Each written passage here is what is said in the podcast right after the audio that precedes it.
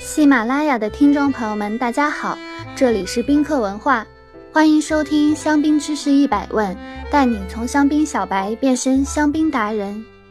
今天我们来讲一讲历史上伟大的香槟年份。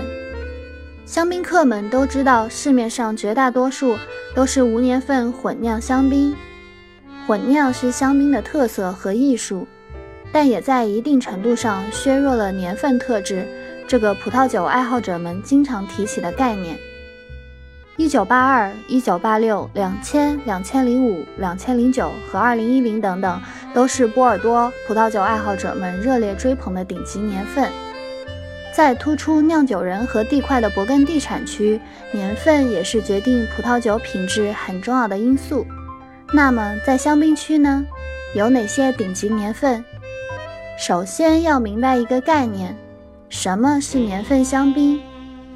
只有某一年的自然条件和葡萄质量都达到一定的标准，酒庄才会出产年份香槟。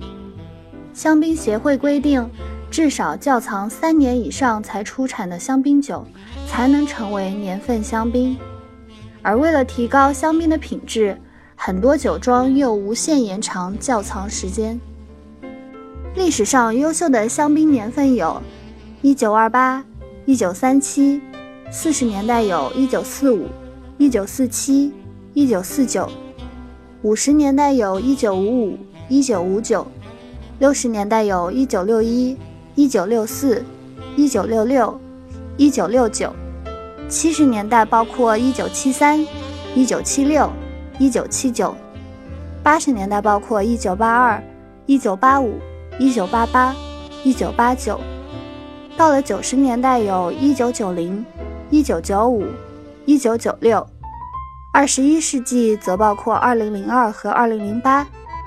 说到这里，有没有发现自己年份的香槟出现呢？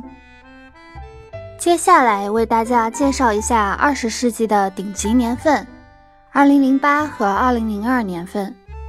二零零八年，漫长寒冷的冬季之后，春夏阴冷多雨。在香槟酒农们几乎放弃祈祷的时候，天气忽然好转，并持续了一个月之久。金秋时节，天气晴朗，日照充足，夜间凉爽，收获的葡萄非常成熟健康。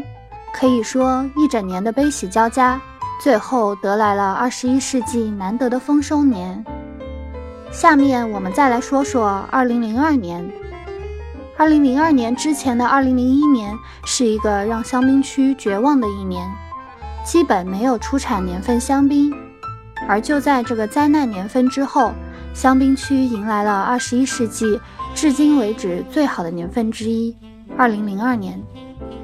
那年夏天天气多变，随后八月底的暴风雨和九月突如其来的冰雹，差点让酒农们失去了希望。幸运的是，最后葡萄园并没有受到太大的影响，产量虽有所减少，但果实非常成熟健康。